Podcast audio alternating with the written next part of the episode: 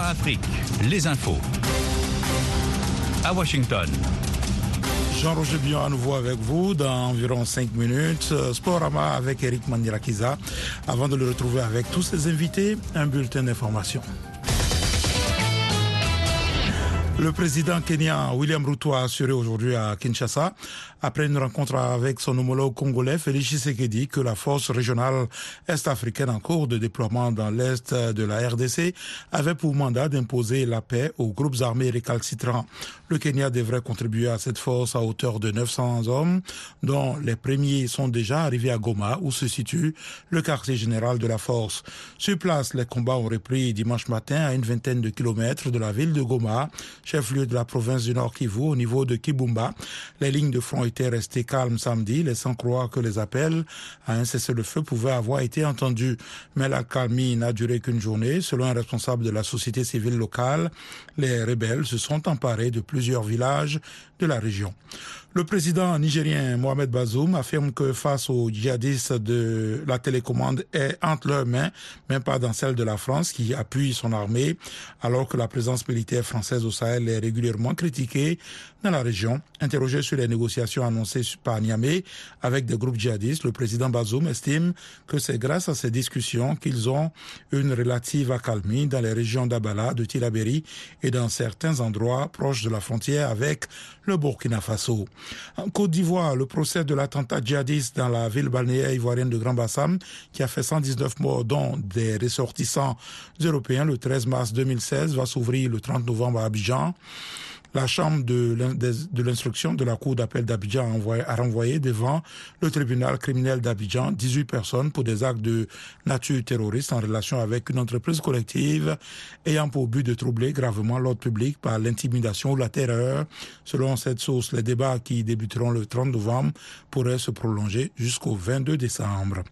En Afrique du Sud, l'ancien président Jacob Zuma doit retourner derrière les barreaux. Sa libération conditionnelle l'an dernier pour raison de santé est à la loi selon la Cour d'appel. Le point avec Yacouba. La Cour suprême d'appel soutient que la libération conditionnelle accordée pour raison médicale à Jacob Zuma est contraire à la loi. Cette liberté conditionnelle a été accordée à l'ancien président par le responsable des services pénitentiaires contre l'avis du comité médical de la Cour. D'après la Cour d'appel, le responsable des services pénitentiaires ne peut pas aller à l'encontre de l'avis du comité de médecins. En conséquence, M. Zuma, qui a fini de purger une peine de 15 mois de prison pour outrage à la justice, doit retourner au centre correctionnel d'escorte dans le KwaZulu-Natal. L'ancien président a été condamné en juin 2021 pour avoir refusé de témoigner devant une commission d'enquête sur la corruption. Cette décision intervient alors que le parti au pouvoir, l'ANC, se réunit à partir du 16 décembre pour choisir d'investir ou ne pas investir le président Cyril Ramaphosa pour un second mandat en 2024. VOA Afrique en direct de Washington. Le chef de l'Agence internationale de l'énergie atomique a dénoncé dimanche des tirs délibérés et ciblés contre la plus grande centrale nucléaire Europe, la centrale de Saporija, située dans le sud ukrainien et occupée militairement par l'armée russe. La Russie et l'Ukraine se sont accusés mutuellement dimanche d'avoir bombardé cette centrale nucléaire.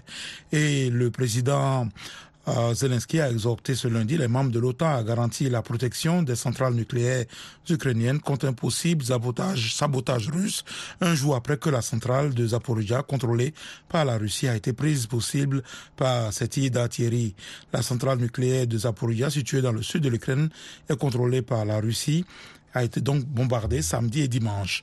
En Iran, les forces de sécurité ont tiré à balles réelles ce lundi pour réprimer des manifestants dans les régions kurdes de l'ouest de l'Iran, a indiqué le groupe de défense des droits des Kurdes d'Iran Engao, basé en Norvège. Le groupe a fait état de 13 morts en 24 heures dans ces régions, mais ce chiffre n'a pu être vérifié dans l'immédiat. Dans environ 25 secondes, le magazine Sporama, il vous sera présenté par notre sportif maison, Eric Manirakiza, qui prend place dans ce studio. Bonsoir Eric, bienvenue. À tout à l'heure dans 15 secondes seulement. Merci Jean-Roger Pion. Tout à l'heure.